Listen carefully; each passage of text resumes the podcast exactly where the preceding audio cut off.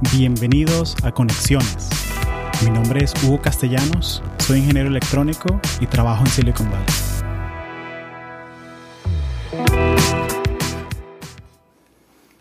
Gracias por unirse a otro episodio del podcast. Y gracias a todos los que se unieron a el Instagram de Conexiones Podcast y nos acompañaron en el live que hicimos desde Google Next en San Francisco y en el hackathon de Code for Venezuela. Fue un evento increíble, eh, más de 50 ingenieros, diseñadores, product managers se unieron a hacer soluciones para ayudar a la diáspora venezolana regada por el mundo.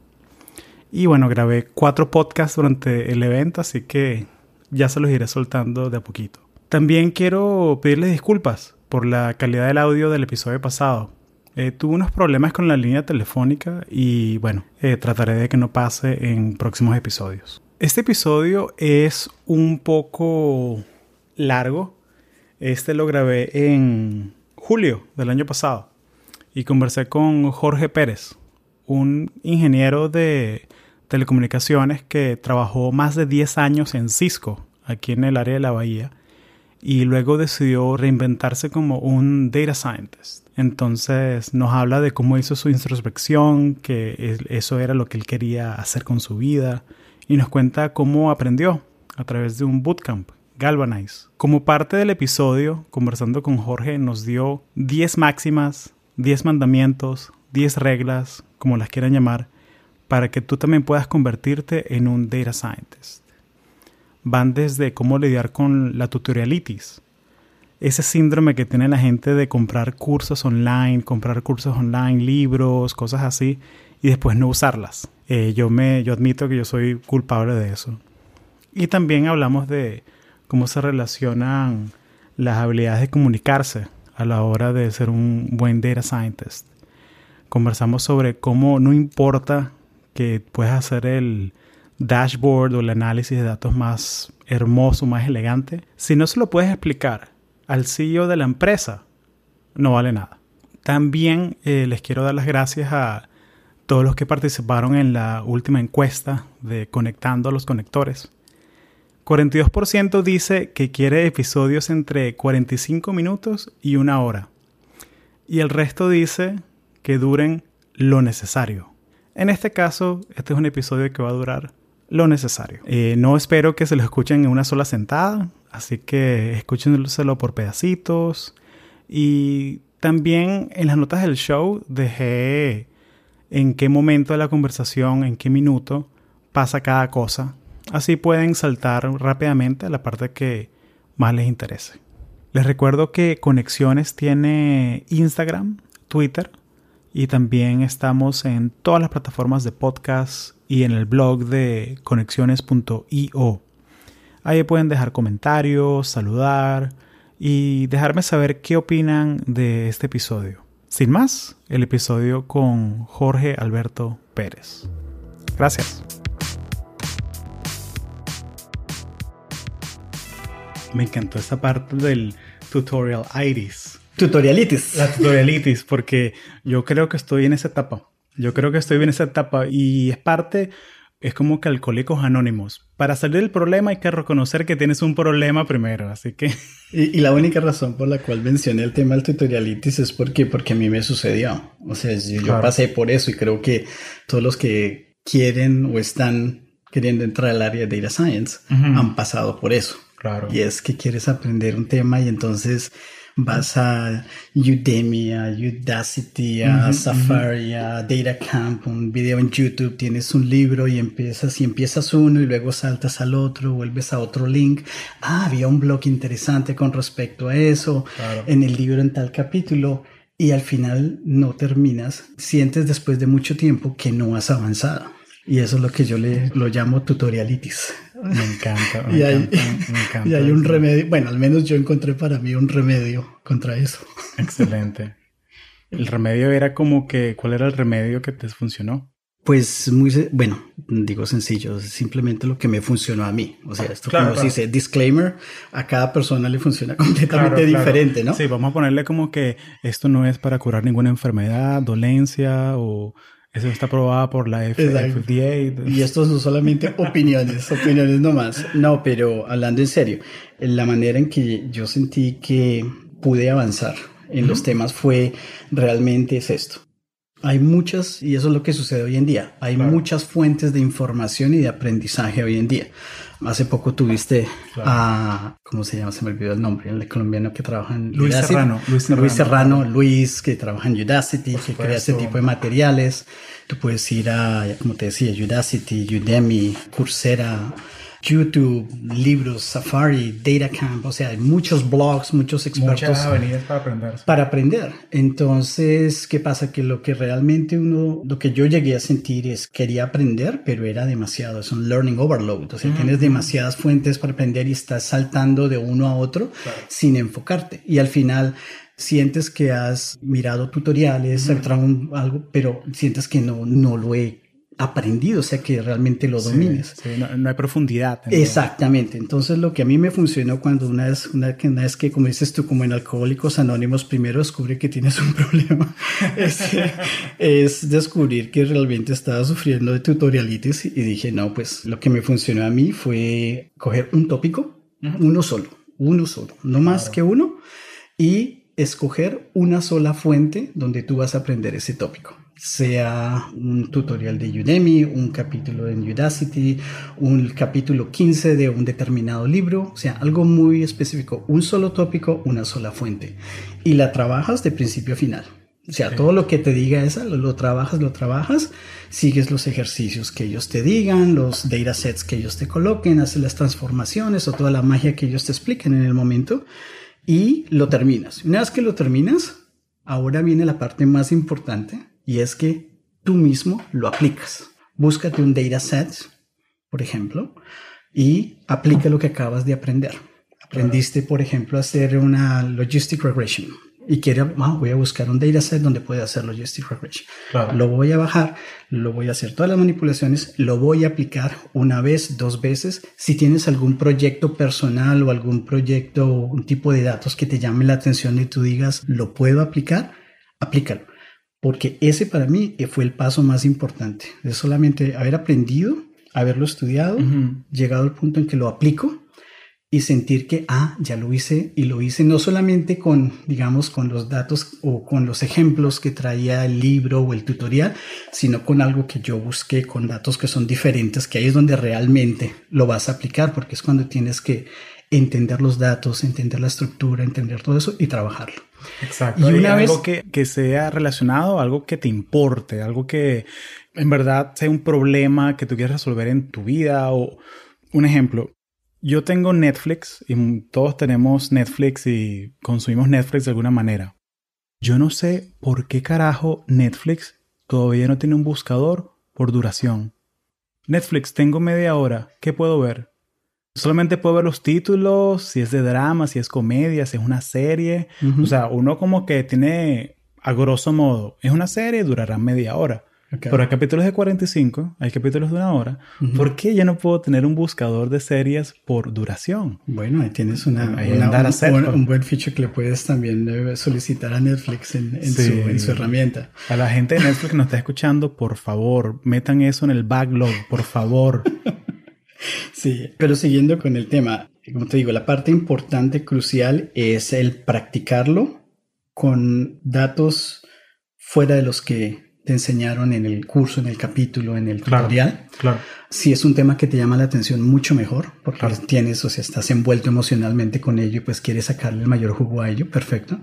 Y una vez que lo has hecho, viene para el aprendizaje, ah, ya lo dominé, ahora te buscas el siguiente tema que es o un avance a nivel temático o un avance a nivel de complejidad del mismo tema y repites el mismo proceso. Coges mm. ese solo ese tópico, coges solo una fuente, la trabajas, la aplicas. Sigues el siguiente, coges solo ese tópico, solo una fuente y la trabas.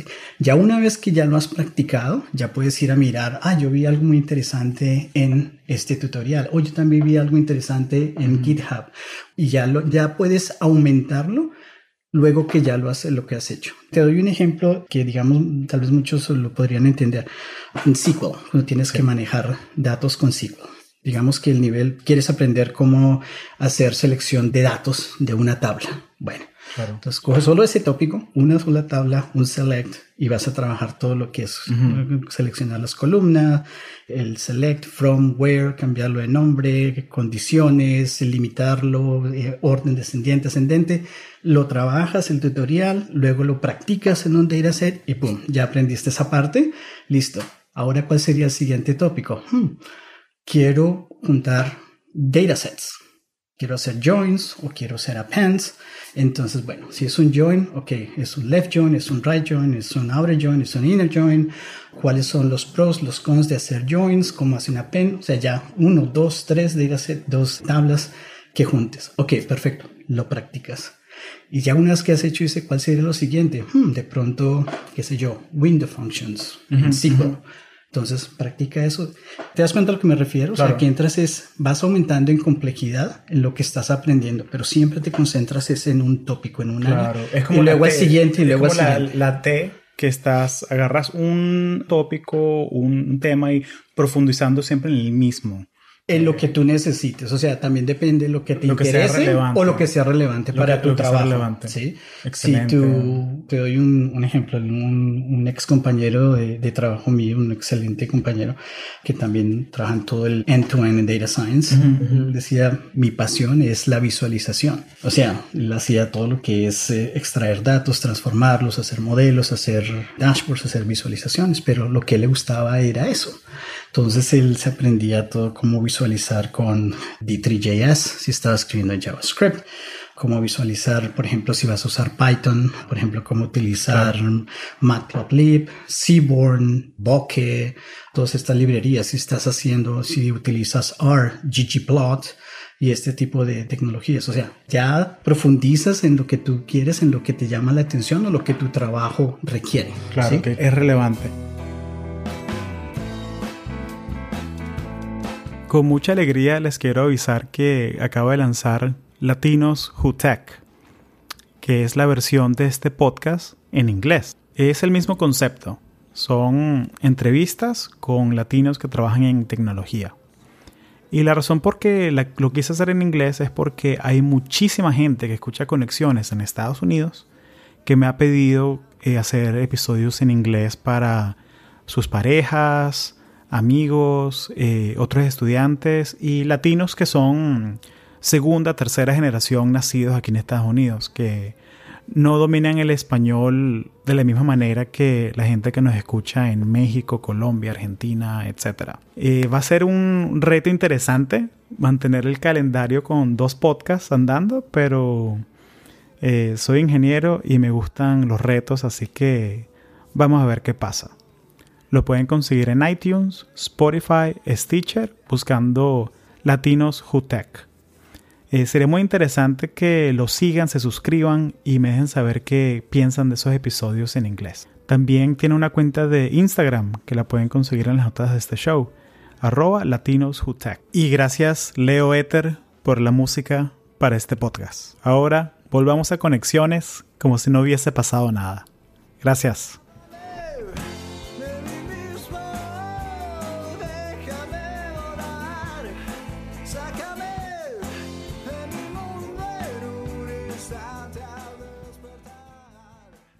Jorge Pérez, bienvenido a Conexiones. Muchas gracias, Hugo. Muy contento de participar en tu podcast. Me parece que es muy interesante y me gusta mucho la misión tuya, la que he escuchado en conexiones de, digamos, hablar con personas que están o que han, o están trabajando en el área de STEM, en el área de tecnología, pero creo que lo más interesante es para aquellos que están escuchando que están interesados en entrar en estas áreas, en entender qué significa eso, cuáles han sido las diferentes experiencias, qué puedo yo como oyente tomar de estas experiencias de las diferentes personas que entrevistas para motivarlos a que continúen. En el caso mío, por ejemplo, en el área de Data Science, o sea, por mí, el que quiera, el que le guste Data Science, hágale, porque eso es muy, muy, muy, muy bonito. Sí, no, es bellísimo los datos, o sea, es una demanda altísima y muchas gracias por acercarte a este espacio, darnos, regalarnos tu tiempo, porque hemos hablado un par de veces y la verdad es, tú eres como el embajador del data science.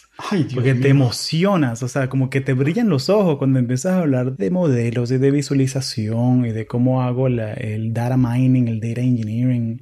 Entonces yo, esta conversación de qué es data science, qué hace un data scientist, cómo puedo yo convertirme en un data scientist, yo pensé que tú eres la persona indicada para Por favor, por favor, despacio con eso. Sí. Bueno, embajador. pues, bueno, o por lo menos para venir un domingo por la tarde aquí a comernos un tamalito colombiano y estaba muy rico también de paso. Y pequeños venezolanos. Muchas gracias por los pequeños. No, a la orden, a la orden. Uy, era esto ahora por una expectativa. Ahora todos los invitados van a esperar pequeños. No. No, pero con mucho gusto le hacemos los pequeños, ¿no? Sí. Mucho gusto. Muchas gracias, José, por, No, no, no. por este espacio. No, Y gracias. cuéntame, ¿cómo cuentas tú tu historia? Porque tú eres colombiano Ujú. y estamos aquí en el área de la Bahía, en San Francisco. Ujú. Cuéntame tu historia. ¿Cómo llegaste tú acá? Bueno, yo soy de Bogotá, Colombia. Crecí en Bogotá, sí, mi, mi educación primaria, mi educación secundaria. Y una vez que terminé, pues estaba pensando qué es lo que quiero hacer con el resto de mi vida.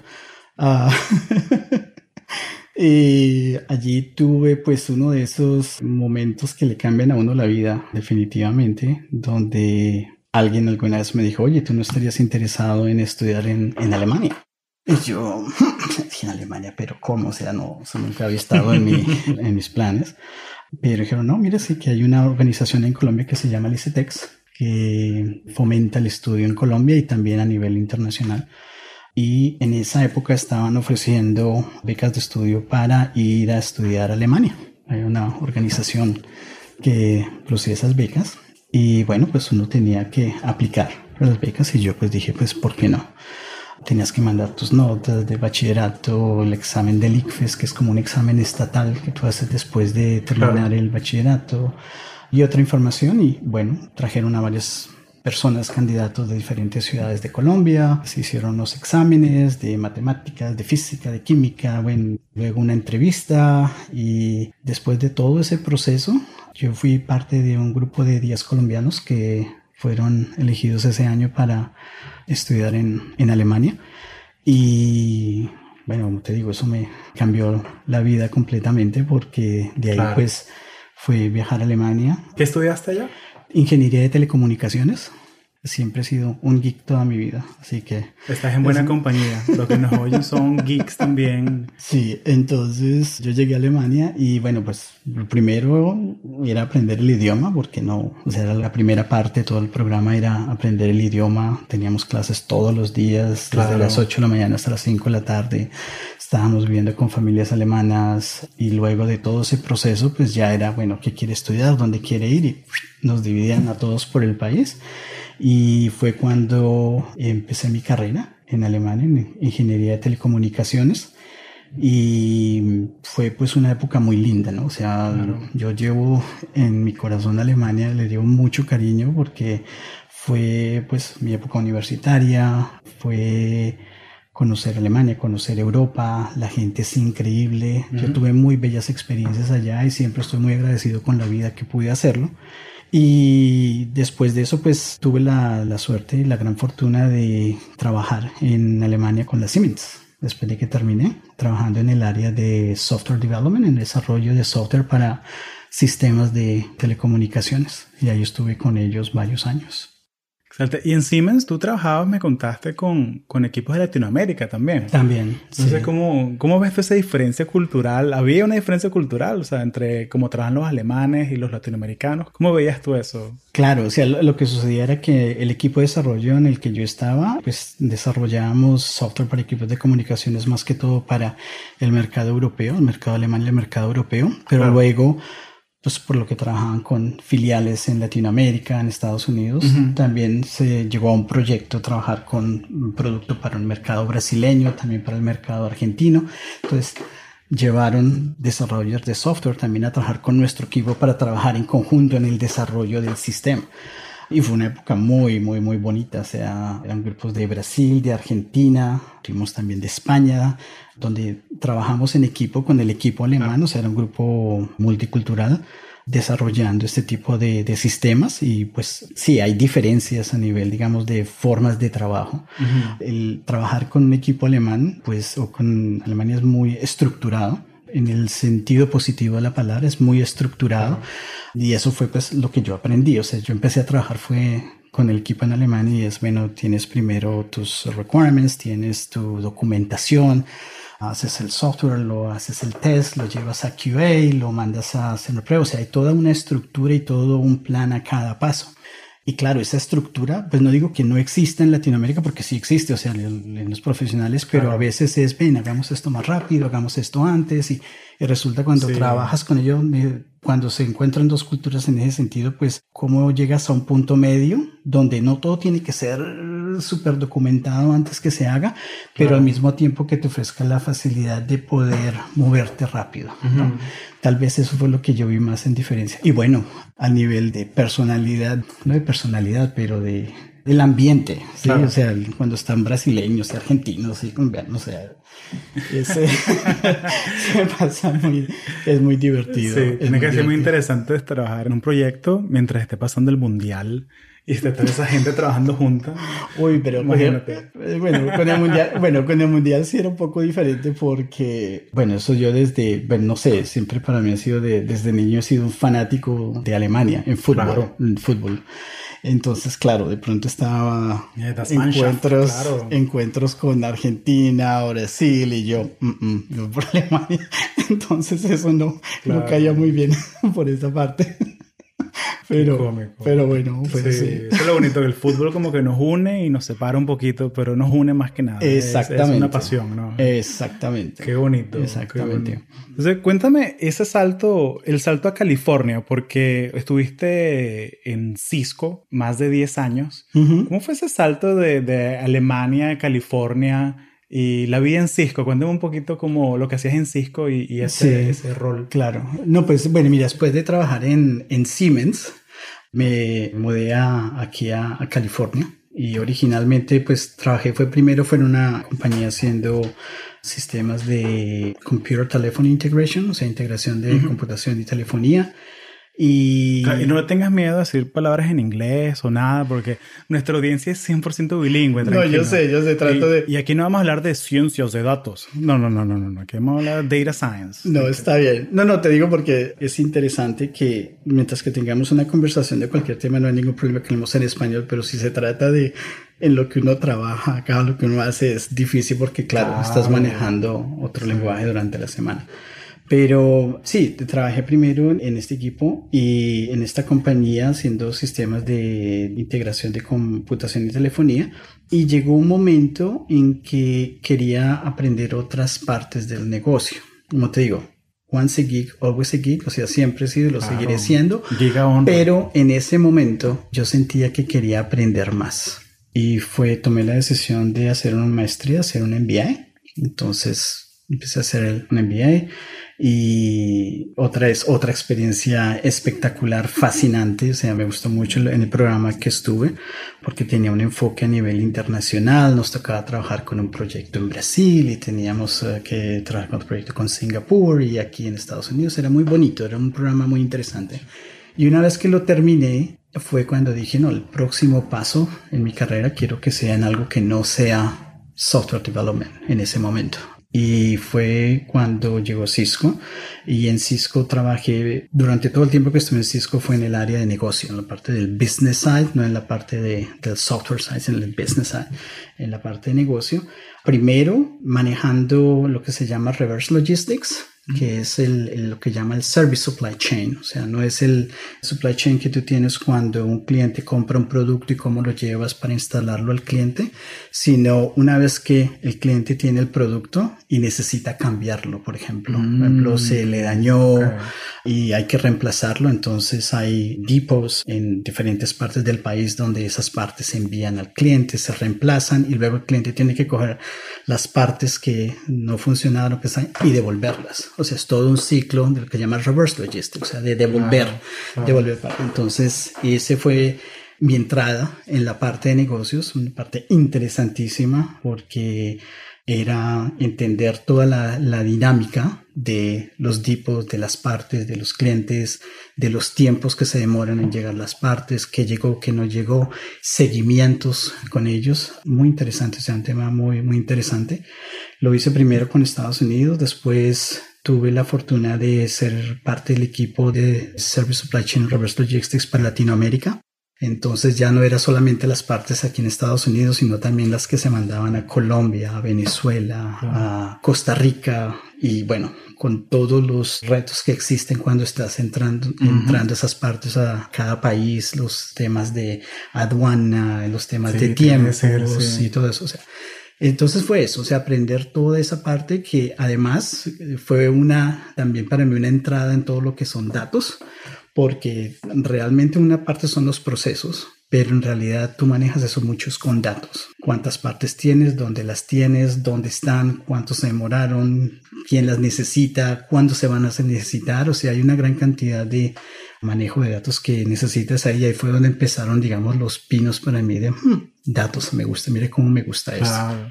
Tú eres ingeniero y estabas trabajando en esta parte del negocio, siendo manager de equipos y manejando presupuestos y todas estas cosas que me imagino que estabas feliz en tu trabajo, pero cuéntame qué era esa parte que te, esa piedrita en el zapato que te hacía falta manejar más la parte de ingeniería, la parte técnica, que te llevó a estudiar data science. Cuéntame cómo fue esa, transición. Esa cuando te diste cuenta, cuando te dio ese realization de que no, no, no, ya va, quiero hacer algo diferente. Sí, eso fue otro alto en mi vida después de Cisco, donde también nuevamente evalué qué es lo que quiero hacer cuando, soy, cuando, sea, grande.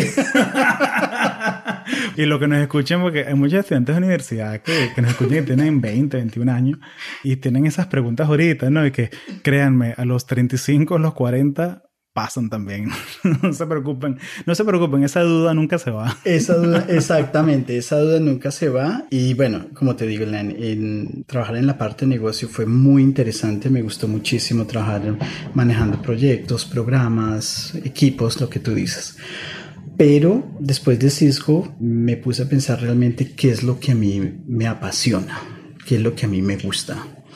Y realmente, o hay muchas cosas que a mí me gustan a nivel profesional, a nivel de carrera, pero llegó y apareció Data Science en ese momento en mi vida y bueno, dije, esto es, esto es lo mío. ¿Fue amor a primera vista o, cómo fue ese proceso? Completamente, completamente. Una, me acuerdo que todo empezó con los cursos muy famosos de Andrew Ng, que él empecé a verlos y dije, oye, qué interesante es esto, mira esto, mira esto, mira esto tomé los cursos, empecé a mirar fuentes de información y dije, no, esto es lo que a mí me gusta, o sea, todo lo que es cómo tomas tus datos, o sea, datos, simplemente datos, y lo transformas en información y lo transformas en conocimiento y lo transformas en algo que tenga valor. ¿Sí? Eso para mí fascinante fascinante y, mm, o sea, es una pasión que empezó y no ha terminado y va a continuar porque realmente es algo que yo siento que soy yo. O sea, ¿qué es eso? Es el ver cómo puedes tomar tú, como te digo, datos, convertirlos en información y algo de valor. Y sobre todo hoy en día, lo interesante es que debido a los avances en, en hardware y los avances en software y en los avances en matemáticos a nivel de algoritmos, o sea, es un boom donde realmente está, por un lado tienes los GPUs, los TPUs para hacer todos los cálculos a nivel de hardware, tienes software on the cloud, tienes además todo este tipo de librerías open source, uh, sean Python, o cantidad de tools que tú puedes instalar inmediatamente y empezar a jugar con datasets que puedes conseguir de cualquier fuente y empezar a trabajar, empezar a experimentar y a jugar con ello. Entonces, no, o sea, para mí fue como un niño entrando a una dulcería y yo quiero más. O sea, y de ahí me di cuenta que esto es lo mío. y, ahora que y estás dentro de la dulcería y te quedaste ahí, pues.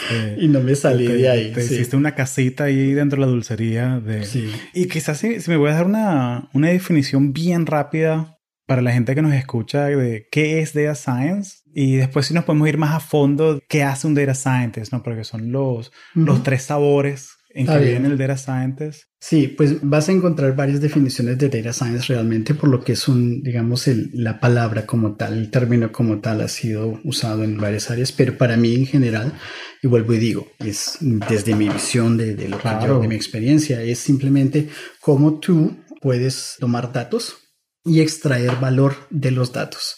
¿Sí? Cómo traer datos de diferentes fuentes, sean donde se encuentre, las puedas extraer, las puedas transformar, le puedes hacer procesamiento, o sea, manipularlas, crear, si es necesario, modelos para determinadas tareas o aplicarlas en un producto, en un data product o mandarlas a un dashboard o mandarlas a algo que sea interactivo que al final le va a dar valor a alguien, a una organización, a un departamento, a alguien. Entonces, es ese proceso, ese lo que llamo el end-to-end process, que empieza con identificar lo que tú quieres sacar, cuáles son los problemas que quieres resolver, cuáles son los datos, dónde están, cómo los extraes, cómo los transformas, cómo los manipulas, cómo los modelas y luego cómo haces un output que dé valor a alguien. data science sin data que no es actionable. Si alguien no toma una acción con eso, no tiene valor. Entonces, para mí, Data Science es realmente identificar ese valor de los datos. Sí, es la diferencia entre tener esos datos guardados en un disco duro, ahí un storage, a tener un dashboard donde yo puedo ver, ok, cómo está la venta de refrescos en julio de este año, compararlo con junio, con mayo y tomar decisiones. Mira, en julio la gente compra mucho más Sprite que Coca-Cola. Entonces déjame a mi proveedor le voy a pedir doble cajas de Sprite en vez de Coca-Cola. y tomar decisiones de negocio, ¿no? Tomar decisiones de... Porque si lo llevas al data science al nivel micro, toda la gente que tiene un negocio, o sea, el mom and pop, o sea, los negocios pequeños, las empanadas de Doña Julia, hace un análisis más o menos así de data science de alguna manera, ¿no? Porque saben que, ah, no, bueno, en Venezuela por lo menos, la escuela es de septiembre a julio. Entonces yo sé que los muchachos que salen del colegio a la una de la tarde pasan por su empanadita por el camino a la casa. Entonces tiene una demanda más alta. Exactamente. Pero sabe que su suministro de julio a septiembre, que es vacaciones, no tiene que pedir tanta harina para hacer las empanadas. Pero a nivel macro, Cisco tiene 100.000 servidores distribuidos en todo el mundo. ¿Y cómo hago yo para mantener esa infraestructura? Sea, tantas datos que está generando eso al, tiempo, o sea, es fascinante, la verdad. Sí, no, no, y que no solamente es importante ver esto, o sea, no es solamente compañías gigantes, las típicas que uno escucha, que es Google, Facebook, Cisco, todo no, pero todo tipo de compañía se favorece, se va a favorecer y tiene que entrar en el área de datos, todos, porque ese es el futuro. Si todo está digitalizado, el uso del Internet, el avance de Internet of Things, lo único que va a producir son más datos y más datos y más datos cada día. Y se van a necesitar, se necesitan y se van a necesitar data scientists y en general que la gente se eduque en lo que significa trabajar con datos. Y no necesariamente para que o seas tú el que va a escribir un algoritmo o vas a escribir un modelo, lo vas a cambiar, no, porque para eso hay equipos especializados y, hay personas con educación específica que están metidos en, ese tipo de área. Pero lo que significa trabajar con los datos, extraer la información, presentarla, convencer a alguien, presentar una de las cosas que yo veo, por ejemplo, en el trabajo mío es, yo veo datos es como un soporte para toma de decisiones. Y es importante que las compañías adopten esa mentalidad, ¿sí? Porque hoy en día, bueno, no, no en todas, pero hay organizaciones donde todavía se toman decisiones es de acuerdo a seniority, de acuerdo al que tenga la voz más alta o al que dé el golpe en la mesa más fuerte, ¿cierto? Y resulta que esto está cambiando. Resulta que necesitas el soporte de los datos necesitas el soporte de la información. ¿Qué nos dice la información? Y trabajar en conjunto con aquellos que conocen el área de negocio para tomar las decisiones. O sea, datos están allí, es para ayudarte a toda organización, a todo nivel, business, non-profits, a cumplir tus metas y ayudarte a tomar decisiones. Y eso es lo bonito, eso es lo que a mí me parece que es bonito del área de data science. Las técnicas, R, Python, los modelos, y todo eso es muy bonito y, lo aprendes y lo trabajas y lo usas. Pero lo importante es el valor que sacas al final. Claro, la decisión que tú ayudas a tomar. Exactamente. excelente. y eso, eso, eso es lo que a mí me apasiona. De todas esas tablas y números y digo, mira, aquí está, esto es lo que necesitas saber. Mira, esto es lo que tú no sabías. ¿Eh? ¿Tienes algún, algún proyecto del que tú te sientas así más orgulloso que lo puedas compartir? Un, algún proyecto que, wow, lo logramos, lo entregamos y que estuviste así jalándote de los pelos tratando de terminarlo, lo terminaste y wow, llegaste. Bueno, son varios. Bueno, el primero que fue eh, que hice cuando terminé el programa de Galvanize ese proyecto para mí, que es el proyecto final, el que tienes que hacer para mostrar que has aprendido lo que te han enseñado durante esos tres, cuatro meses. Fue un proyecto del que hoy me siento pues muy orgulloso, o me llena mucho volverlo, volverlo a ver y bueno, lo miro hoy en día y digo, uy, lo puedo hacer diferente y mucho mejor que antes, pero era un proyecto donde por medio de información de GPS, desarrollé un modelo con el cual, de acuerdo a estos trayectos de GPS, podía determinar si cuál era el método de transporte que estabas usando. Si ibas a pie, si ibas en auto, si ibas en bus o si ibas en bicicleta, creo que fue. Eran cuatro métodos de transporte. Caminando, bicicleta, auto y un bus, o sea, porque era en una ciudad. Y ese, bueno, fue el proyecto con el que presenté, es el proyecto final del programa. Acuerdo que el modelo final tenía como un accuracy del 80, 82, 83%. Para mí fue como que dije, mira, después de tener toda esta cantidad de datos y CSV files que eran solamente números y números, sacar algo así, o sea, para mí fue wow, o sea, algo, el primer gran proyecto que tuve y que pues que también me sirvió como carta de presentación para cuando eh, empecé a trabajar en el área de data science. Así hay proyectos, o sea, sobre todo en, el, en donde trabajo hoy en día, pues trabajo con muchos clientes en diferentes áreas de negocio, en diferentes verticales. Y tengo proyectos, o sea, recuerdos muy, muy bonitos y proyectos muy interesantes, pero creo que tal vez el que a mí eh, me ha llenado mucho es un proyecto que hicimos o en el que he trabajado para un non-profit por ser un cliente, pues no puedo.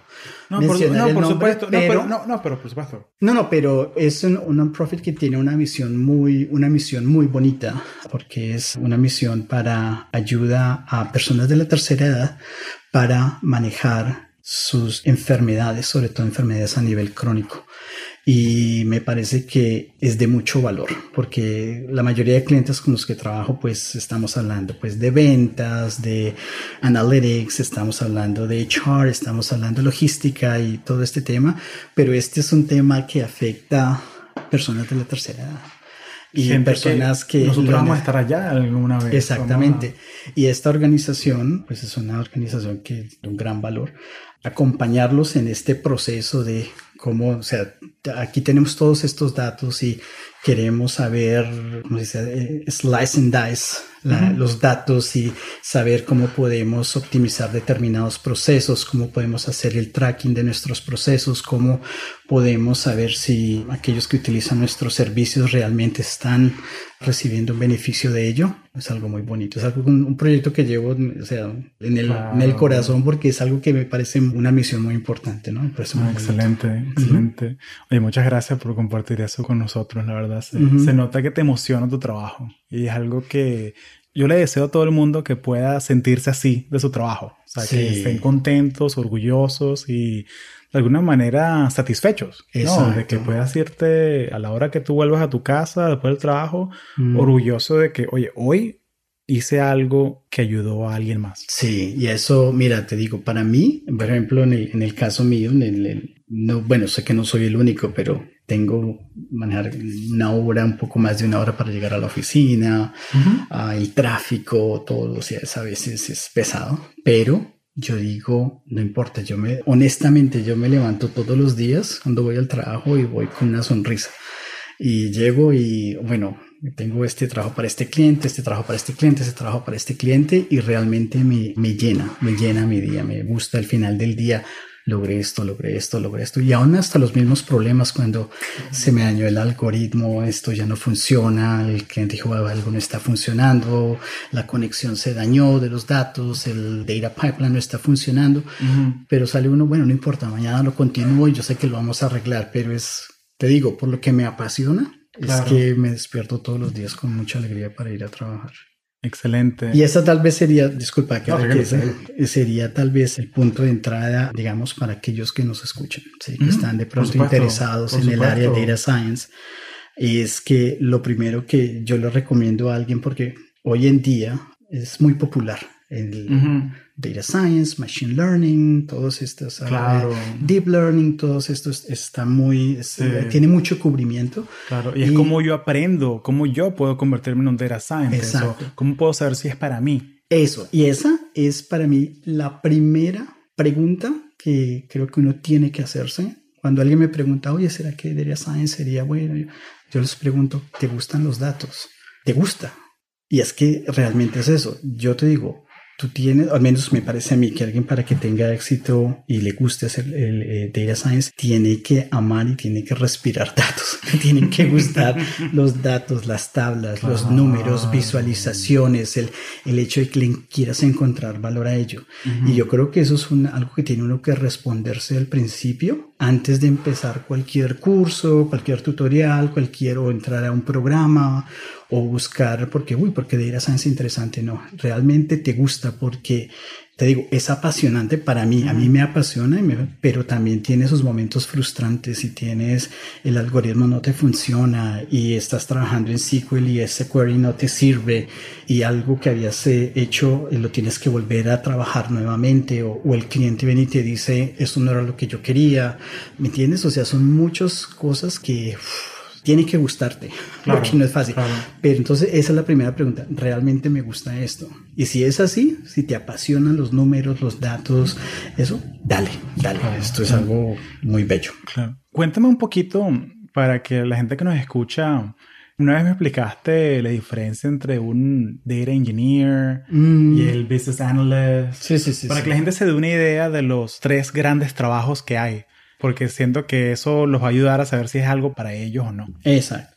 Digamos que para cualquiera de estos, lo que llamo, digamos, los tres grupos generales en Data Science, el primero es que te guste, ¿no? Lo que te digo, los datos y todo. Pero asumiendo que es así, que te gusta, realmente pues hoy en día se están perfilando tres direcciones específicas. Una que es la del Data Engineer, que es el que está encargado de hacer el Data Pipeline. O sea, todo lo que tenga que ver cómo traer los datos hasta tu sistema, hasta tu, el sistema donde tú los vas a manipular, ah, sea con bases de datos, en the cloud, Hadoop, Spark, todo este tipo de tecnologías que son los que mantienen esos data pipelines. Es el data engineer.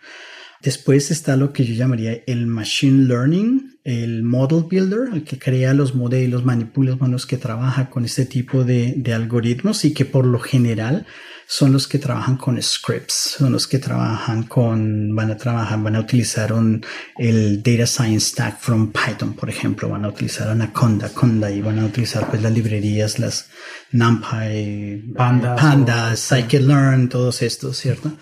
Y que son los que crean, digamos, lo que llamamos los, el data product. ¿sí? Estos son.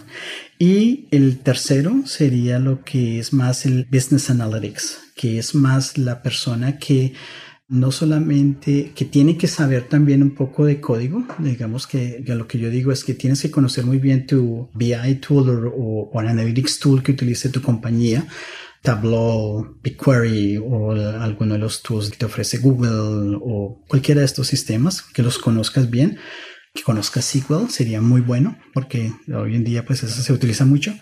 E igualmente importante es la manera en que cómo ellos toman los datos y la información y cómo la comunican a la organización, los stakeholders, el puente entre los datos y la organización, que es una función que es de inmenso valor, o sea, inmenso valor. Como el traductor. El traductor. Yo creo que esa es una palabra muy bonita porque realmente, digamos, el data engineer está trabajando en el pipeline, el model builder está trabajando en los modelos, en la parte técnica, pero el que trabaja en Business Analytics es el que está trabajando con los stakeholders, con los que van a usar los datos, con los que están, los que necesitan la información y el que necesita presentarlo y sí, servir de puente entre toda esta infraestructura de datos y entregarlos a aquellos que lo necesitan. Entonces, esos serían, digamos, los tres grandes grupos que yo veo en el área de data science en el futuro.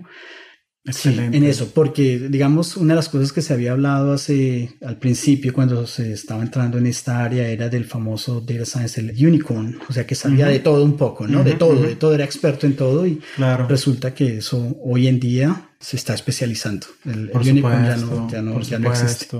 Y me gusta mucho que, que mencionaste esa, la función esa del business analyst, ¿no? Del, traductor, porque una de las cosas que en el podcast que nos hemos dado cuenta a través de conversaciones con gente que está en tantas compañías es lo importante que son los soft skills, las herramientas de comunicación.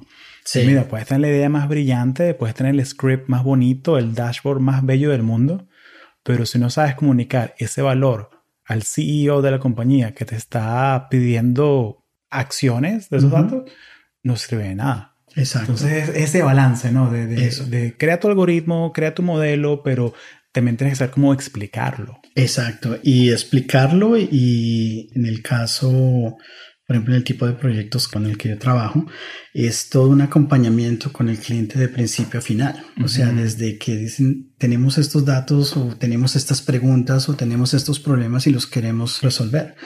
Entonces, bueno, qué es lo que tú necesitas, cuáles son los problemas que tienes. Ayúdame a identificar y a enfocarte. O sea, eso es algo muy importante también, enfocar al cliente o a la organización en un tema específico y no, digamos, en todo. Los que llegan algunos que dicen, quiero aumentar ventas. Ok. te las aumenté en un dólar. Lo que hace que, o sea, nunca le hagan esto a un cliente. Te sacas la cartera y le pones un dólar en la mesa. Ahí están, incrementé un dólar. Entonces, es realmente, por ejemplo, eso. O sea, es saber cómo, lo que tú dices, los soft skills, saber cómo tú trabajas con la organización o con tu cliente o con el stakeholder y decir, vamos a extraer lo que el producto final que tú necesitas. Lo definimos como preguntas, como problemas y ahí sí empezamos el proceso. ¿Qué datos necesitamos? ¿Dónde están las fuentes de los datos? Mm, ¿Cómo las vamos a traer? ¿Cuáles son las métricas que se van a usar? Vamos a utilizar un tool específico. Vamos a, ahí están los datos en el cloud, está en una base de datos, hay un API específico y una vez que los tienes, ¿cómo los vamos a transformar? ¿Cómo los vamos a visualizar? ¿Cómo los vamos a manipular? Sí, todo eso viene después. Pero lo importante es eso. Primero, define muy bien lo que vas a hacer para que no queden lo que yo llamo esos fuzzy requirements. Porque eso es muy, queda muy en el aire. En el aire, no es específico y realmente no, o sea, son de esos proyectos que están destinados a ser problema. Claro. ¿Cómo creas ese alineamiento entre el ejecutivo y tú como data scientist? ¿Cómo creas tú ese alineamiento, ese yo diría como que el, sponsorship, ¿no? De, De, que, estás alineado con el... ¿Cómo creas tú eso? Bueno, executive sponsorship es, es vital, vital en cualquier proyecto de data science, o sea, para el éxito de cualquier proyecto relacionado con datos. Y realmente lo importante es que el ejecutivo esté envuelto en el proceso desde el principio. O sea, no, y estoy hablando que no solamente que venga al, al kickoff meeting y diga, bueno, esto es lo que quiero y desaparezca y luego regrese cuando ya se van a presentar los resultados y diga, esto no era lo que yo quería. Claro, yo les pedí un carro rojo y me trajeron una bicicleta verde. Exactamente. Entonces es más el hacer que aquellos que, como digo, el executive sponsor te acompañen en el proceso, pues en determinados puntos, ¿no? En determinados puntos, porque normalmente tú vas a trabajar con el equipo de datos, pero que esté siempre acompañando el proceso para saber, ¿está realmente esto cumpliendo con los objetivos que yo quería? ¿no? Entonces tu labor como data scientist es asegurarte que, oye, mira dónde vamos, ¿te parece bien? Mira lo que hemos encontrado, ¿vamos bien? A recibir ese feedback, lo tienes que recibir continuamente para que no haya sorpresas al final. Número uno. Y número dos, algo que sí he aprendido a nivel profesional es que la satisfacción del cliente es una función de expectativas. Eso es como en una, eh, digo yo, eso es como en una relación, ¿sí? sé que te ríes. No, no, no, así como que, mi amor, voy a llegar a la casa a las 7 de la noche. Usted mejor llegue allá a las 6 y 59, yo. Porque si llega a las 7 y 5 no se lo van a perdonar. bueno, 7 y 5 todavía aguanta. No, pero... Habla por ti. pero hablando en serio, el sentar las expectativas correctas es lo más importante al principio de un proyecto. Si tú prometes un Ferrari y regresas al final como resultado con... Con un Corolla. Con un Corolla. O sea, no llenaste eso, sino ah. sentar las expectativas, discutir, entender qué es lo que necesita el cliente, el equipo, el stakeholder, definir claramente qué es lo que quieren y definir exactamente qué va a recibir. Vas a recibir un modelo, vas a recibir un dashboard, vas a recibir un reporte, vas a recibir un documento. ¿Es algo que vas a manejar o es algo que vamos nosotros a construir y es un producto final? O sea, que sean bien claros. Y de la misma manera, qué recursos se van a usar, cuánto tiempo se va a demorar. Sí, en dos semanas, en un mes, en dos días, en una hora. Exacto. Y ser muy proactivo en la comunicación, tal vez ese sería el tercer punto, es ser muy proactivo en la comunicación. Volvemos al mismo punto, no surprises. No, no quieres, eh, no quieres llegar un día antes de la entrega y decir, ups. ¿Me entiendes? Sino es mejor comunicar más que comunicar menos. Así copies, mandes un reporte, hagas un sync up meeting, no importa que utilices, pero de tal manera que todos los que estén participando, tanto en, la creación, en la implementación del proyecto, como aquellos que van a favorecerse del producto de Data Science al final, que estén claros de cómo va el progreso. No hayan sorpresas. Excelente, excelente. Oye, Jorge, gracias por esa por pintarnos ese cuadro de qué hace un data scientist y de qué es data scientist. Siento que tengo una visión más clara de, eso ahora. Cuéntame un poco, volviendo a tu historia de cómo aprendiste, o sea, porque hiciste el bootcamp de Galvanize, sé que también estás haciendo una maestría en data science. Cuéntame un poco de cómo puedo yo aprender data science. Soy un profesional joven, quizás estudié ingeniería electrónica o computer science y quiero meterme a este mundo de data science, ¿cómo puedo yo aprender? Bueno, la parte de educación es una parte muy, muy interesante y algo que para mí, una vez que descubrí que realmente es lo que quería hacer, me pregunté cuál sería el mejor camino para ser el mejor data scientist. O sea, quería ser el mejor, quería... Perfecto. ¿Qué sucede? Lo primero que yo le recomendaría a la gente es primero es no trates de aprenderlo todo. ¿Qué es lo que sucede? No hay algo así como, digamos, un body of knowledge de data science, que esté un libro que te diga esto es lo que tienes que aprender de data science. Porque es muy vasto, es muy amplio esta área. Estamos hablando de conectividad, data pipelines, SQL, transformación, modelos, programación, visualizaciones machine learning, deep learning, o sea, y cada día es más. Así que no entres con el tema de que quiero aprenderlo todo porque no es así. Lo importante para esto es que aprendas al principio los básicos, lo que llamo yo las fundaciones de data science, que sean bien, bien, bien claras.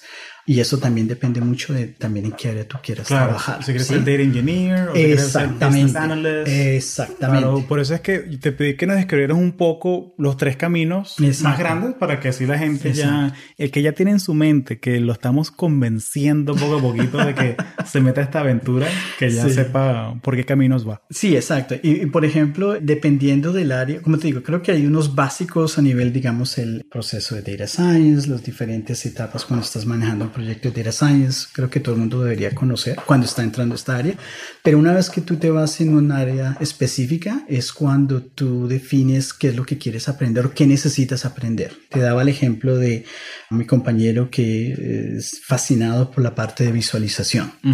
Y claro, él sabe cómo conectar datos, él sabe cómo transformarlos y todo, pero él se especializó fue en D3JS, porque le fascinaba cómo hacer visualizaciones con JavaScript. Se conocía todas las librerías de Python para visualización, Matplotlib, Seaborn, Bokeh, digamos que son las que más se utilizan, y en R, ggplot. Ya te conocías esos paquetes y los utilizas y los aprendes y visualizas en lo que a ti te gusta. Si vas a aprender, por ejemplo, si te interesa la parte de Machine Learning, listo. Entonces define, ¿vas a trabajar con R o vas a trabajar con Python? Por ejemplo, en el caso mío, yo soy un Pythonista, entonces me gusta la parte de Python. Entonces tienes que aprender, por ejemplo, todo el mundo habla de eh, usar scikit-learn, que digamos es la librería más típica para Machine Learning. Pero bueno, antes de que estudies scikit-learn, tienes que saber muy bien NumPy y tienes que saber muy bien Pandas. Que tienes que saber cómo manejar series, cómo manejar data frames y hacer todo el tipo de manipulación de datos antes de llamar usar las librerías para crear los modelos de Machine Learning. Entonces, realmente depende de tu área de especialización, vas viendo qué son los básicos que necesitas aprender antes de poderlos usar. Y ahí te di un par de ejemplos, ¿no? Por supuesto. Háblame del tema de, lo, de los tutoriales, porque uno ve cualquier cantidad de tutoriales por todo el mundo y hay amigos de la casa aquí que trabajan en Udacity, en General Assembly y falta de cursos no hay. No. Más bien hay como que una sobredosis de cursos y sobredosis de información. Tutorialitis. Yo la llamo, yo la, yo la llamo tutorialitis. Exacto. Ah, y este sí es algo que para aquellos que escuchan realmente una, si pueden tomar algo de esta conversación es este punto. Es no caer en la trampa del tutorial infinito o la tutorialitis. Me pasó a mí, creo que nos pasa a todos los que hemos entrado en el área de data science, que es exactamente lo que tú dices. Hay muchas fuentes de información hoy en día para aprender data science. Hay Coursera, Udemy, Udacity, Safari, DataCamp. Hay toda cantidad de GitHub repositories, toda cantidad de libros, blogs. O sea, fuentes de información y de aprendizaje las hay. Unas de mejor calidad que otras, pero las hay. Y si tú tienes una conexión de Internet, ahí vas a encontrarlas todas. Pero el riesgo que se corre, y que fue en lo que, por ejemplo, yo caí, sé que compañeros míos también pasaron lo mismo, es que alcanza uno un, estado de lo que llamo learning overload. O sea, estás aprendiendo algo y es como que mucho, y, pero yo he estado estudiando esto, pero como que no lo domino, como que he visto este tutorial y hizo este curso, pero todavía no, ¿sí? Entonces, eso sucede cuando caes en la trampa de empezar un tutorial, luego un curso, luego vas a este link, luego vas a este libro, luego vas y repites, miras este blog y no avanzas. Entonces, lo que me sirvió a mí personalmente, que el primer paso para resolver algo es reconocer que tienes un problema, es lo siguiente, me funcionó, digamos, esta lista que es, tú tomas un tópico, uno solo, y tomas una sola fuente de información, sea un curso de Udemy, un curso de Udacity, o la página web X, o el blog tal, o el libro tal del capítulo tal. Solo esa, uno solo. No dos, ni tres, ni cuatro, uno. Y trabajas ese tópico de principio a final de acuerdo a lo que te está enseñando ese curso. ¿Sí? Y con los datasets o con los ejemplos que ellos tienen, tú los trabajas. Y una vez que lo terminas, no empieces a buscar otro, sino que ahora aplícalo a algo que a ti te guste o un dataset que tú mismo saques. Si es algo que te llama la atención, mejor todavía que estés envuelto emocionalmente en ello, un tema que te guste. Pero así sea, voy a bajar otro dataset de otra página y voy a aplicar lo que acabé de aprender. Digamos que acabé de aprender cómo hacer Logistic Regression. Ok, ya hice mi tutorial de Logistic Regression, ya sé cuáles son las bases matemáticas, ya sé cómo utilizar la librería y me lo hicieron con el, qué sé yo, con el Iris Dataset, que es un típico. Ahora voy a bajar un dataset que tiene que ver con préstamos bancarios y voy a trabajar en ello y voy a aplicar este algoritmo que aprendí en este dataset que yo tenga que cambiar los datos, manipularlos, hacerlo y utilizarlo. Y esa es la parte que tú no puedes perder, que es aplicarlo con tus propios datos, no con los que te dieron en el tutorial o en el libro, sino con el tuyo, porque es donde realmente tú aprendes, porque tú tienes los datos y, ups, aquí me faltan datos, esta columna no me sirve, no tengo aquí variables que me sirvan para explicar este modelo, ahí es donde tú realmente aprendes. Y una vez que ya has terminado eso, terminas y ahora eliges el siguiente tópico sea un tópico que te avance a nivel temático o a nivel de complejidad. Y repites los mismos pasos. Y luego uno y otro. Entonces, esa sería la, digamos, la mayor recomendación que haría. Creo que te di antes alguna vez un ejemplo con SQL, creo que fue, hablamos de eso. claro. Que yo te dije. Como tú quieres, por ejemplo, si vas a trabajar en SQL y quieres eh, cómo extraer datos de una tabla. Bueno, haz un tutorial de cómo sacar SQL, y select, from, and where, en, si en orden ascendente, descendente, todo eso. Right join, left join. Primero eso, no, primero con una tabla. Claro, primero una tabla. Cuando ya lo has hecho y ya sabes, ahora, bueno, ¿cómo hago joins? ¿Cómo tomo dos tablas y cómo hago un left join, un right join, un inner join, un outer join? ¿Cómo haces un append? ¿Y por qué? ¿Cuándo usas el uno y el otro? Tomas un curso con eso. Y después de que ya lo has aplicado y lo has utilizado con otras tablas, bueno, ¿cuál sería el siguiente tema? Tal vez sea, qué sé yo, window functions, que es un tema ya un poco más avanzado. Pero, ¿me entiendes? O sea, vas de primero, empieza con lo básico y luego vas aumentando el nivel de complejidad. Tomas un tópico, tomas una fuerte, lo aplicas, lo practicas y luego pasas al siguiente nivel. Esa, es la, Excelente. esa fue lo que me sirvió a mí para no sufrir más de tutorialitis. que tenemos el remedio para la tutorialitis. Actúa ya. Está buenísimo, está buenísimo. Sí. Me encanta como el común denominador es la, la constancia, ¿no? Como que filtrar el ruido, filtrar ese ruido de que tienes 25 tutoriales y todos te pidieron el email y todos te mandan, métete a este mm. concurso en Kaggle y te llegan y te bombardean y, y como cómo filtrar ese ruido, ¿no? De, mira, sabes que yo ahorita estoy, soy un principiante, quiero aprender pandas muy bien y a mí me gusta mucho el fútbol, yo trabajo con un dataset que es todos los ganadores de los mundiales de los últimos 100 años, porque me gusta esa data y tiene sentido para mí. Entonces, como que, ¿cómo quedarse en eso? Me, me, encanta eso, que es como subiendo la complejidad. Gracias por esa, ese tutorial. Exacto. Y lo otro, tal vez, que digamos que ya recomendaría como el siguiente paso y que está conectado con todo lo que hemos hablado, o sea, que sepas que es lo que te apasiona, que estás aprendiendo, es que Data Science, una vez que tú estás en esta área, estás comprometido a aprender por el resto de tu vida profesional. Y realmente por ser un área que está en tanto desarrollo a nivel de hardware, de software, paquetes, librerías, aplicaciones. Realmente lo que fue el año pasado Cutting Edge, que fue lo último, hoy ya no lo es. ¿sí? Y tienes que estar al tanto de ello, informarte en los temas, sobre todo los temas que afecten tu trabajo o afecten el área que a ti te interesa. Te doy un ejemplo, por ejemplo, con Jupyter, Jupyter Notebooks. Sabes que en, el área de Python y cuando bajas el paquete de Anaconda, Jupyter Notebooks está ahí. Es el vehículo de comunicación número uno que encuentras en GitHub para Data Science, son los Jupyter Notebooks. Eso era lo que era Cutting Edge hace un año, dos años. Hoy en día es, ya no es Jupyter Notebook.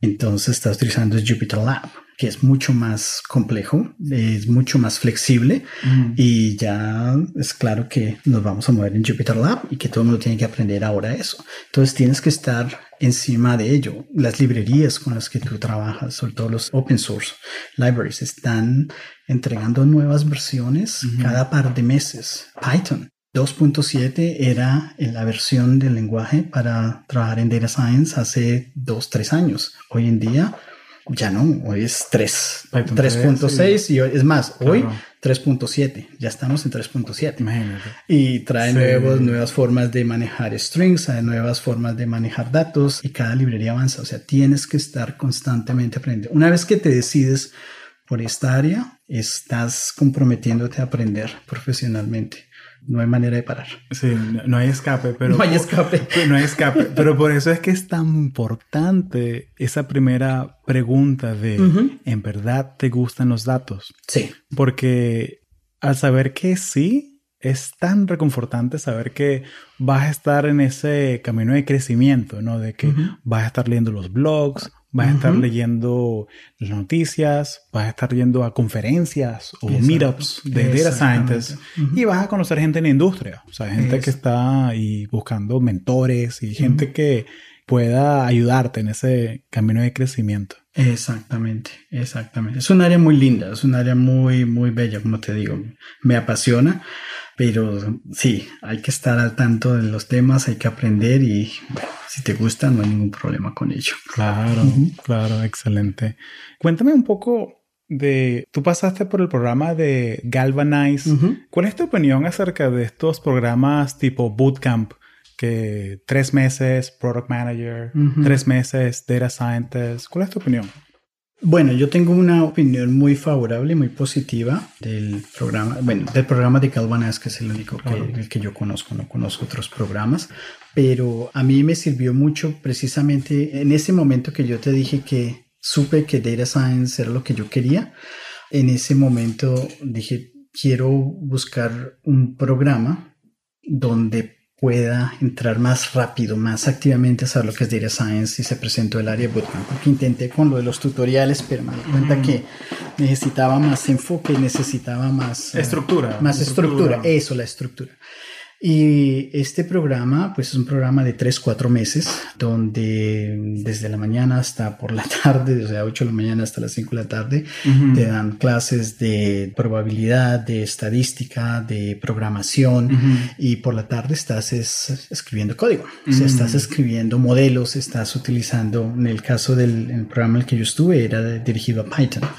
Entonces trabajamos con NumPy, SciPy, Pandas, Scikit-learn, todas estas librerías y cada día era un tema diferente, un nuevo algoritmo. Y lo bonito del programa, algo que me llamó mucho la atención y que por eso siempre hablo de las foundations, lo básico es que no era simplemente, ah, mira, aquí está la librería para hacer, qué sé yo, clustering. Sí, en supervised learning, hacer clustering y hay un algoritmo que se llama K-means Simplemente llamas dos líneas, tienes aquí los datos, llamas dos líneas y te saca, eh, dices cuántos clusters necesitas y cuál es el resultado de esos clusters. Claro, la librería está hecha para eso, pero el programa lo que hacía es, vamos a implementar K-means. vamos a implementar una función en Python, una clase en Python, donde enviemos los datos y vamos a hacer la transformación de esos datos hasta que encontremos los clusters y los devolvamos esa parte para mí es muy importante porque no solo ya cuando ves la librería como tal y la utilizas, tienes una idea de qué es lo que está pasando debajo.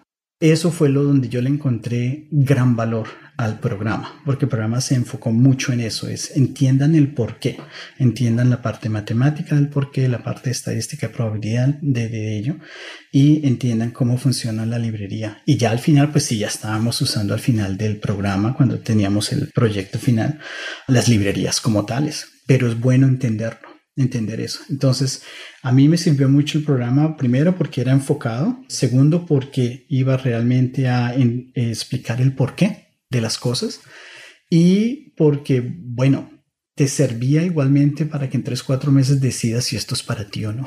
Claro. Y te digo, del grupo en el que entramos, en el cohort que nosotros entramos, hubo alguien que al final dijo, no, esto no, no es para mí. Ah. ¿No? Y es importante, como otros, es wow, esto es lo que quiero seguir haciendo por el resto de mi vida profesional. como que al fin lo encontré. Sí. Entonces, eso, y tal vez el otro punto de valor en el programa es con el proyecto final, es igualmente el network que ellos tienen con compañías en el área que vienen a una sesión donde ven el resultado de tu proyecto y con ello pues se abren oportunidades y por medio de esa sesión de que hubo al final del programa fue que yo obtuve mi primer trabajo como data scientist. Entonces, realmente para mí yo solo tengo cosas muy positivas que decir con respecto al programa. Como te digo, solo puedo hablar de este porque no sé de otros, sé que hay muchos, pero por supuesto. de este, ¿no? Pero tu opinión es súper importante porque tú pasaste por el programa, tuviste la experiencia de estar en un bootcamp de 8 de la mañana a 8 de la noche, o sea, aprendiendo algo nuevo a las 8 de la mañana y ejecutándolo en la tarde.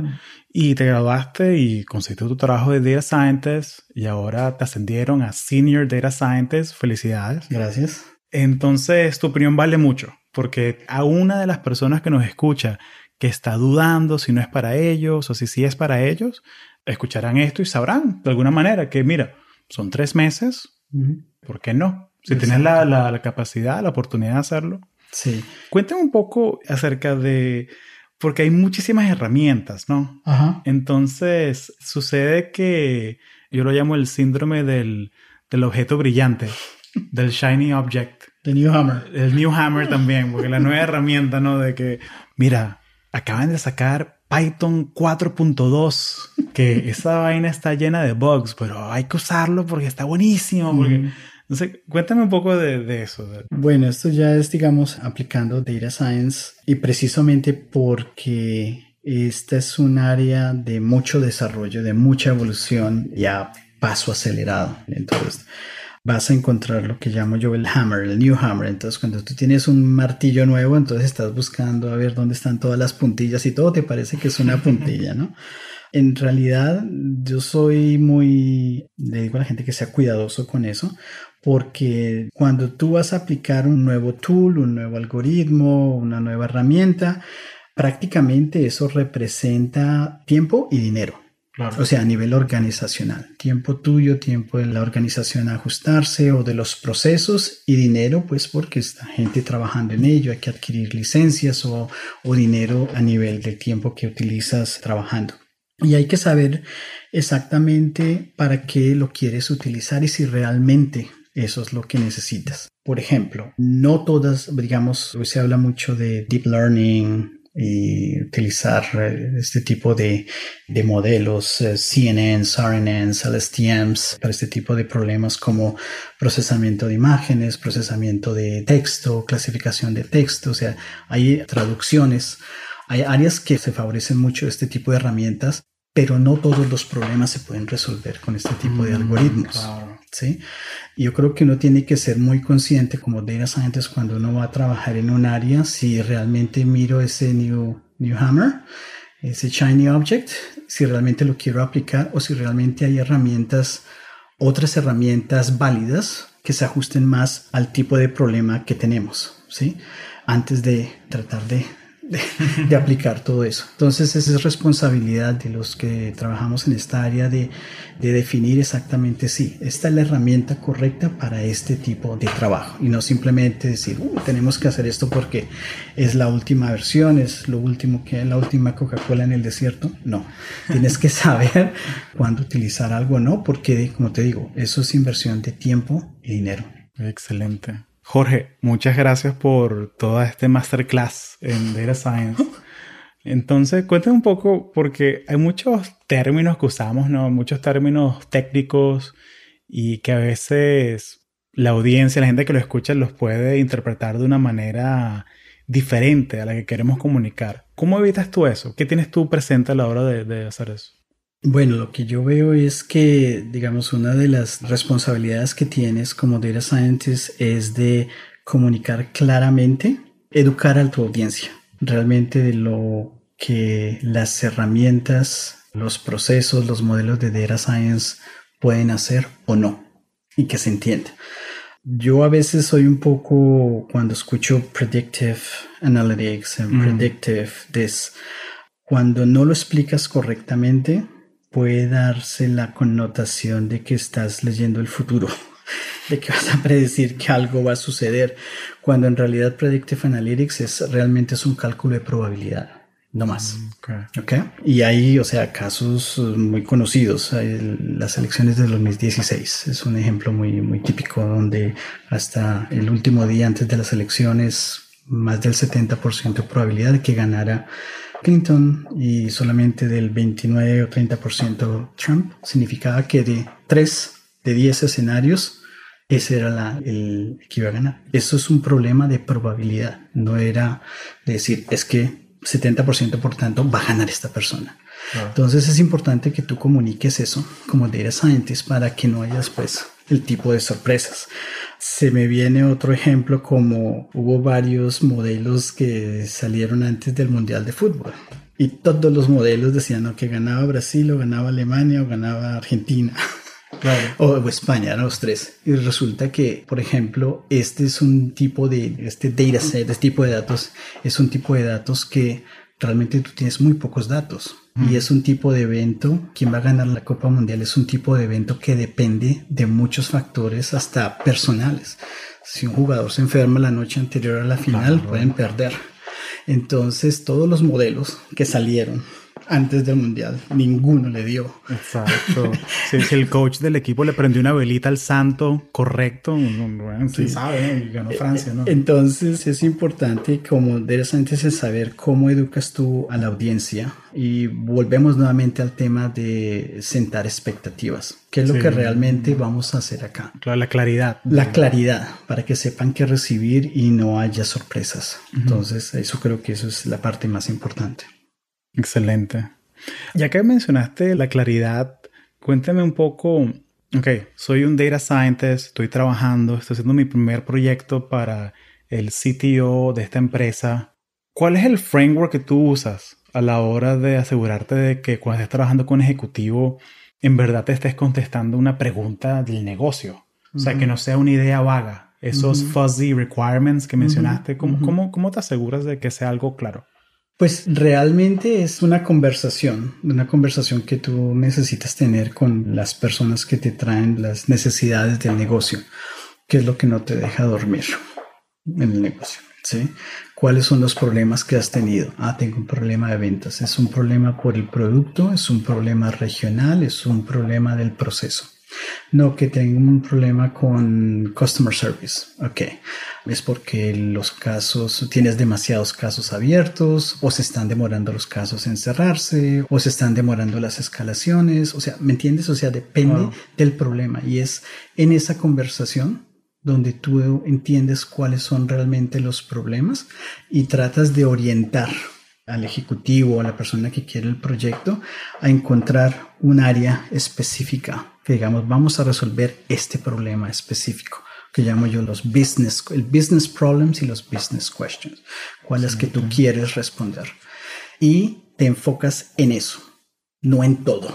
Que muchas veces empiezas proyectos donde muchas personas quieren un dashboard con todo, de todas las áreas, de todas las áreas de negocio, de todas No, empecemos con algo que sea específico y que tú necesites que sea un problema real de negocio.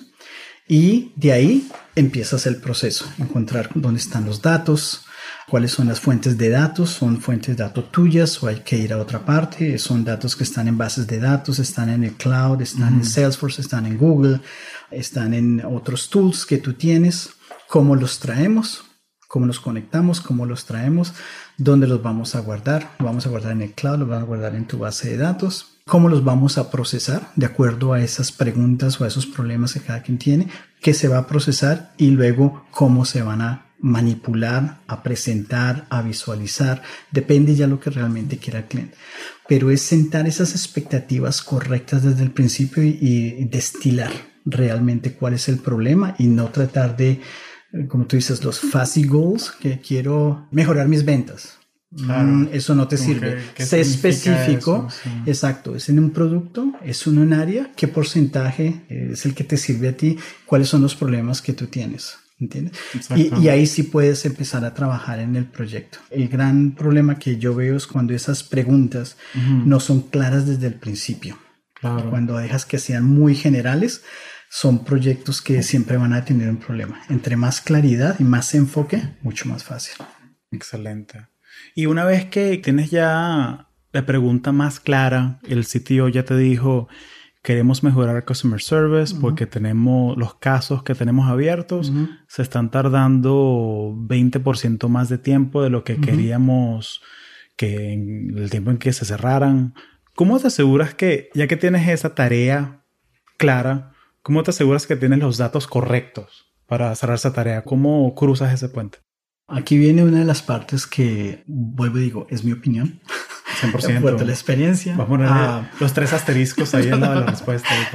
sí, pero son dos cosas.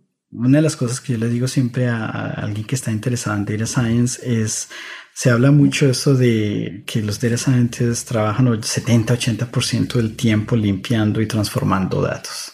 Okay. Y suena como si fuera algo como que... Ah, no, o sea, eso no lo quería. Y yo digo, por Dios, eso es lo que necesitamos. Eso es parte del trabajo. Es la, digamos, parte interesante del trabajo es eso, es identificar si esta es el los datos correctos. Para el problema que queremos resolver. Y la única manera en que tú lo puedes saber es simplemente si te embadurnas de los datos y los trabajas y entiendes qué significa cada línea de una tabla, qué significa semánticamente ello, cuáles son las columnas y los valores, los rangos, el por qué es esto, describe un proceso, describe un caso, describe un cliente, describe una transacción, ¿qué es esto? Y hay una herramienta que nosotros usamos que es eh, tratar de elaborar con los clientes un data dictionary.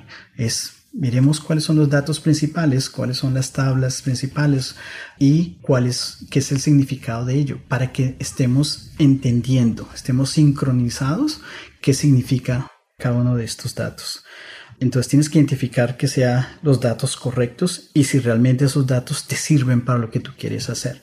Te doy un ejemplo. Si tú quieres, por ejemplo, comparar, algún ejemplo básico, comparar datos de progreso de ventas, ¿sí? Bueno, tú necesitas información histórica. O sea, si me das al de este año y quieres year over year, no te voy a poder hacer nada.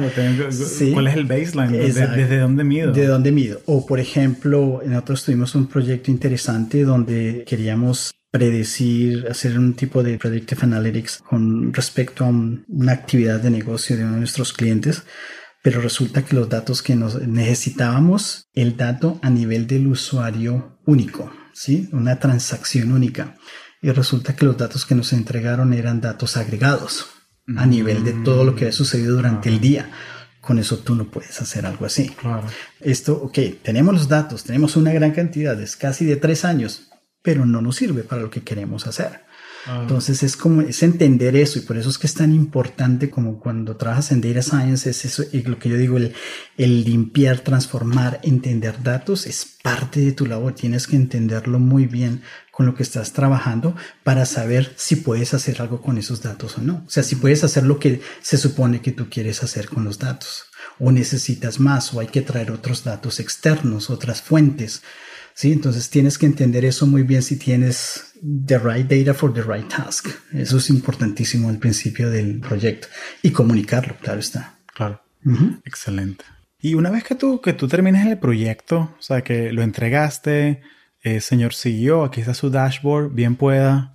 ¿Qué pasa? O sea, el proyecto se queda estático. O sea, porque mira que proyectos que tú los entregas y ya cumpliste el contrato y bien. Pero ¿qué pasa con esos proyectos que el cliente quiere agregarle más cosas y más cosas. ¿Cómo evoluciona eso? Bueno, eso depende del cliente, depende del presupuesto. Claro, ¿cuánto hay para eso? ¿Cuánto hay para eso? claro, no, pero sí, hay, hay, proyectos que tienen un principio y un final. O sea, es esto, es lo que quiero. No, que dame los requirements, hacemos la implementación y te la entregamos y ya. Listo.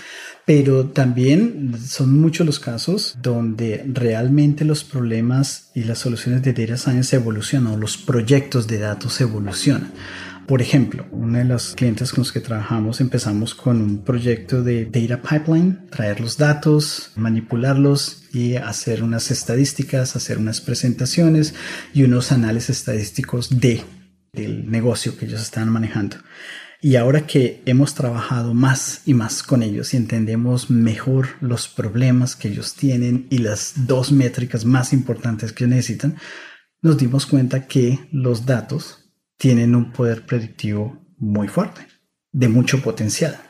Y ahora pues vamos a entrar, habla uno con el cliente y decir, mira, hemos visto esto y esto que no lo sabíamos al principio porque hasta ahora estábamos aprendiendo de tus datos, estábamos entendiendo cuál era tu negocio, cuáles eran tus problemas, pero ahora que hemos trabajado por X tiempo, mira, se abre esta oportunidad para un output adicional o una, un resultado adicional utilizando los mecanismos de data science. Entonces son muchos proyectos tienen el potencial de evolucionar y Creo que para alguien que quiera personas que estén trabajando en organizaciones y quieran aplicar data science, tú puedes empezar con un proyecto básico, hacer un proyecto de exploratory data analysis, o sea, análisis explorativo de los datos o crear un dashboard o crear una, una gráfica interactiva o algo, digamos, de presentar resultados y tal vez mientras más y más trabajes con ellos, te vas a dar cuenta que, ah, pero mira, si lo junto con estos datos que vienen de esta base de datos, más esta información que viene de una fuente externa, de pronto hay la posibilidad de utilizarlo en un modelo para hacer segmentación, para hacer algún tipo de predicción o para utilizarle un tipo de algoritmo que le dé más valor a los datos. O sea, esto a medida que conoces los datos, vas aprendiendo más y puedes encontrar más oportunidades. Sí, por eso es tan importante impregnarse de los datos. Ah, no, tienes que embadurnarte. Yo digo, embadurnese los datos, entender, sí, eso de que, ay, pero limpiar datos, sí, eso es parte del trabajo y tienes que amarlo. A mí me fascina eso. No, o sea, no, o sea un, artesano tiene que conocer sus herramientas y sus materiales, ¿no? O sea, no, excelente. Cuéntame un poco, porque estás jugando con datos, ¿no? Con porque yo veo esto es como jugar. O sea, no es programar, es jugar. O sea, cómo yo modelo, creo este modelo, cómo yo interpreto estos datos, creo este dashboard, creo esta herramienta. Pero también está el lado de, privacidad, ¿no? El lado de la ética de los datos. Claro. Y eso créeme que es algo en lo que creo que toda persona que esté en esta área necesita ser muy consciente de ello, porque los aspectos éticos cuando estás hablando de manejo de datos son muy fuertes. Y esto va a haber más en el futuro. más en el futuro. Las ramificaciones legales, morales, lo que puede hacer una compañía o no con tus datos. ¿Quién es el dueño de los datos? Ah, es algo, son, hay muchas preguntas que no se han resuelto. Hay preguntas en cómo estos algoritmos se pueden usar hoy en día o el día de mañana que puedan afectar tu vida.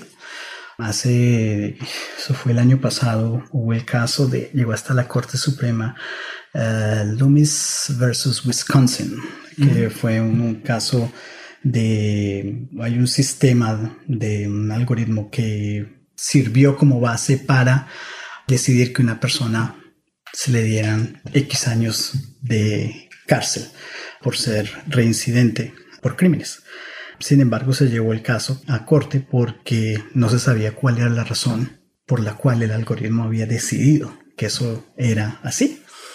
Y el caso no lo tomó, la Corte Suprema no lo tomó, pero es algo que en el futuro va, se va a dar la discusión, porque bueno, en ese caso pues se dijo que era un sistema cerrado, que era un, un proprietary solution, pero en el momento en que empiece a afectar tu habilidad de tomar un empleo o de pronto de qué intereses te puede dar un banco cuando vas a hacer un, préstamo, pues la gente va a querer entender eso. Y eso es una responsabilidad que tienen tanto los que usan esos sistemas como los que los crean. Entonces creo que eso es una responsabilidad que todos como, digamos, como data y la sociedad en general va a tener que mirarlo muy seriamente y va a suceder. Van a, esas preguntas se van a dar y las ramificaciones de ello pues se va a definir cómo se va a manejar eso porque es importante y creo que todos debemos ser muy conscientes de ello y ser muy, muy responsables y éticos en el momento en que estamos trabajando con los datos de procesos, organizaciones, personas, etcétera. Excelente. Me recuerda mucho algo que pasó muy recientemente con Amazon. Y esto pasó ahorita, ahorita, ahorita. Eso fue hace como en septiembre del 2018. Que resulta que están modernizando el modelo, tú lo escuchaste, el modelo de contratar gente. Sí. Y, que... y, usaron data histórica y era que, bueno, queremos incrementar la diversidad, la gente que queremos contratar más mujeres y latinos. Y usaron data histórica para entrenar el modelo y el algoritmo entendió que, ah, ok, solo contratan 2% mujeres al año, entonces las mujeres las voy a poner en el ranking más abajo. Entonces los resumé, que tengan tan incluso la palabra mujer, ya no. Entonces como que no, yo soy voluntario en el Society of Women Engineers. Mi resumen va de último en la lista. Entonces no, y bueno, menos mal que se dieron cuenta y vieron que el algoritmo estaba buggy, estaba malo y lo cancelaron, cancelaron el proyecto. Sí, como te digo, y es parte de la responsabilidad de todos los que van a trabajar en datos, es eso. ¿Cuáles son las implicaciones de todos los algoritmos? ¿Cómo haces el test? Si realmente funciona o no. Claro, si tú vas a crear un algoritmo predictivo de quién va a ser un CEO hoy en día, pues si miras solamente datos históricos, como tú dices, va, a ser un hombre blanco de 50 años para adelante que fue a Harvard o a Stanford. Entonces la pregunta es, bueno, entonces no tienes que incluir género, por ejemplo. Pero entonces también, bueno, entonces ¿cuáles incluyes? Y tienes que tener cuidado que no vayas a incluir variables que por debajo te identifiquen como género, identifiquen tu raza, o identifiquen tu edad, o identifiquen algo así que no tenga que ver con la meta final del modelo. Va a ser toda una discusión. Esto está. Es una evolución. Todo esto es una evolución. Está pasando en el momento. Exactamente. Y todos necesitan estar claros al respecto. Y como te digo, para todo el que esté trabajando con datos, es ser muy ético en todo lo que manejan los datos, cómo los manejamos, qué se hace con ello. Es muy, muy, muy, muy importante. Excelente. Antes de comenzar, estábamos hablando un poquito del singularity. Y yo diría que hay como una corriente un poquito fatalista y pesimista de que las máquinas nos van a reemplazar y todo eso. Y Jorge se está riendo ahorita así enfrente de que... ¿Qué piensas tú, Jorge, acerca de... ¿Tú tienes miedo de que una máquina te reemplace o, no? No, mira, o sea, hay que ser conscientes que, digamos, con toda esa eh, automatización en general y todo este tipo de tecnologías, pues van a facilitar muchas actividades de negocio, que ese ha sido el paso de la tecnología y eso no va a cambiar y va a seguir de esa manera. Yo soy muy optimista en el sentido que sí van a haber de pronto funciones, trabajos, profesiones que van a decaer o van a no existir en algún tiempo, pero se van a abrir nuevas oportunidades, van a abrir mm. nuevas funciones, van a abrir nuevos problemas y van a abrirse nuevas profesiones para ello. O sea que las unas van por las otras, creo eso. Lo que sí no creo, y creo que estamos hablando era el otro tema de el singularity y el tema de los robots y eh, artificial intelligence que algún día puede ser un riesgo, un peligro para los seres humanos. Son solo máquinas. No, o sea, el día de hoy, los, digamos, por ejemplo, en tecnología como Artificial Intelligence y los en, Deep Learning, sobre todo hablando de Deep Learning, todos estos algoritmos en últimas, en el punto básico, o sea, son complejos en, a nivel de los algoritmos que existen, pero en esencia son máquinas increíbles para reconocer patrones. En últimas es eso, sí, todo este tipo de algoritmos, claro, con unas fórmulas y unos procesos backpropagation y un resto de cálculos matemáticos y de procesamiento paralelo para poder lograr este, de esta manera óptima este tipo de resultados. Pero esto no tiene nada que ver con la idea que el día de mañana una máquina se vaya a despertar y diga yo soy. Exacto. El día que suceda eso, apaguemos la luz y nos vamos por Exacto, ahí sí, ahí sí, cierra la computadora y vámonos de fiesta. no, pero no, no, eso, o sea, yo creo que eso es, eh, muchas de estas discusiones suceden es por, digamos, los medios, los, medios, lo que, se habla y todo. las cosas, se ponen amarillistas. Bueno, no tanto por eso, sino pues se publican de pronto escenarios o ideas y todo, pero realmente para el, el que sabe o los que conocen cuáles capacidades las limitaciones de la tecnología, pues eso no es un tema. Ahora, el tema, como te digo, el tema de automatización, el tema de, de muchas de estas labores que hoy en día, eh, por ejemplo, Deep Learning puede hacer a nivel de imágenes, reconocimiento, texto, procesamiento de datos, clasificación, Natural Language Processing. O sea, sí, va a haber un cambio tremendo y van a haber profesiones que van a cambiar o van a transformarse y algunas tal vez no van a existir. Pero nuevamente te digo, yo soy muy optimista y creo que con ello también se van a abrir nuevas oportunidades, ah. nuevas opciones, nuevos trabajos, nuevas opciones para la gente para poder convivir con la tecnología. Yo no la veo como algo como el enemigo, sino como realmente convivir y, y hacer lo mejor de ello.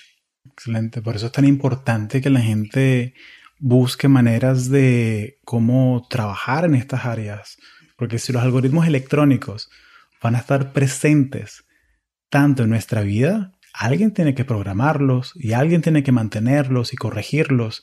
Y más allá del el motor de recomendación de YouTube y de Netflix, quién sabe qué otras aplicaciones va a haber. Por eso es que este tema de aprender data science es fascinante. Continúa y continúa y como te digo, es una, una evolución y como te digo, si te comprometes a esta área es aprender, seguir aprendiendo, entender.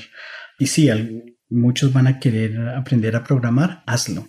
Otros quieren hacerlo simplemente el usuario. Bueno, aprende qué significa eso, cómo interpretas, cómo comunicas, todo eso. O sea, todos vamos a estar envueltos con datos de una u otra manera. Entre más nos eduquemos, mejor. Y aquellos que, sobre todo los que están escuchando el podcast, quieran entrar en Data Science y les fascinen los números, los tablas, todo este tipo de información, solo lo puedo recomendar si es algo que te apasiona, hazlo porque hay mucho potencial en el futuro en esta área. Excelente. Bueno, Jorge, has sido muy generoso con tu tiempo. Muchísimas gracias por unirte a esta familia de conexiones. A la orden, cuando quieras venir al programa, bienvenido. Tienes una invitación abierta. ¿Algo más que le quieras agregar a esta audiencia que nos escucha? Profesionales, profesionales jóvenes, latinos, que quieren entrar en tech. Tal vez lo que yo le, le, diría, sobre todo a la gente joven, digamos los que están estudiando en la universidad o que están pensando eh, entrar en este tipo de áreas, si te gusta y te apasiona, hazlo, hazlo. Es un área interesantísima y es un área, como te decía yo, de, de mucho futuro, de mucho prospecto. Y es muy bonito el ver la gente cómo se emociona cuando tú hablas de data, números, datos, tablas, visualizaciones, modelos y todo. Si te apasiona eso, hazlo. Sigue por ello que realmente es algo que si te apasiona, si eres un geek, si te gusta eso, hazle porque realmente es un área muy, muy, muy bella. Jorge, muchísimas gracias. No, gracias, soy a ti.